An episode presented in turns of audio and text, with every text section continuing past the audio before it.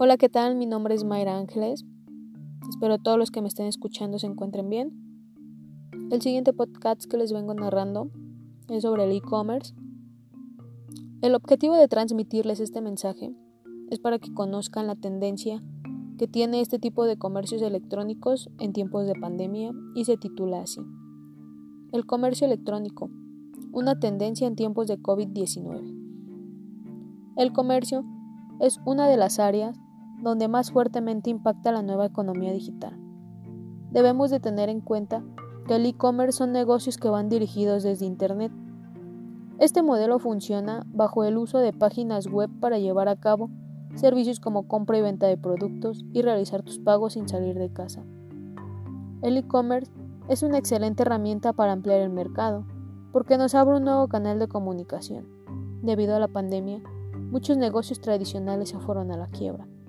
Los que se mantuvieron firmes tuvieron que cambiar sus estrategias de venta, actualizarse a nuevas tendencias virtuales para enfrentarse a grandes cambios, con el fin de poder sobrellevar la situación tan crítica que se está viviendo. Análisis de los mercados online más populares. Un estudio que hizo el consultor de marketing de contenido, Edgar Higuerey, mencionaba que México ocupa el segundo lugar de ventas por Internet. El primer lugar se lo llevó Brasil. Se mencionó que se realizó un estudio sobre las estadísticas de comercio electrónico y se puede decir que se incrementó un 30% en compras online. El top 5 de los e-commerce más famosos, el primer lugar se lo llevó Mercado Libre, el segundo Amazon, tercero Coppel, cuarto Grupo Walmart y quinto Liverpool. ¿Cuál es el impacto esperado del e-commerce en el presente año? Debemos ser conscientes que seguimos en semáforo rojo.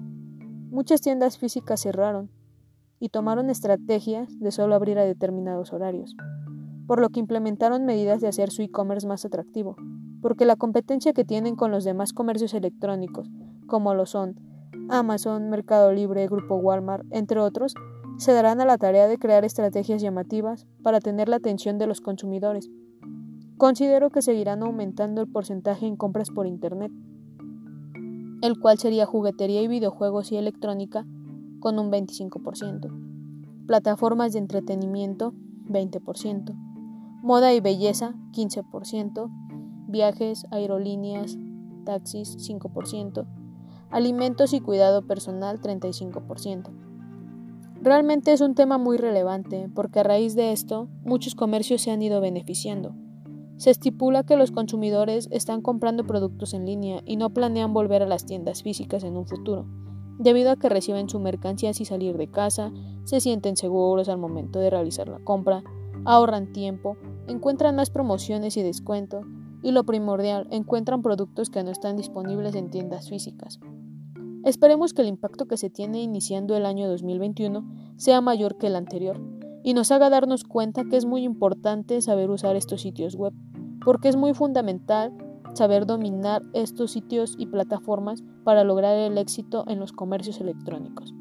Se menciona que la pandemia del COVID-19 llegó para quedarse y considero que los negocios deben tener estrategias eficaces para lograr mantenerse en el mercado como un negocio extraordinario.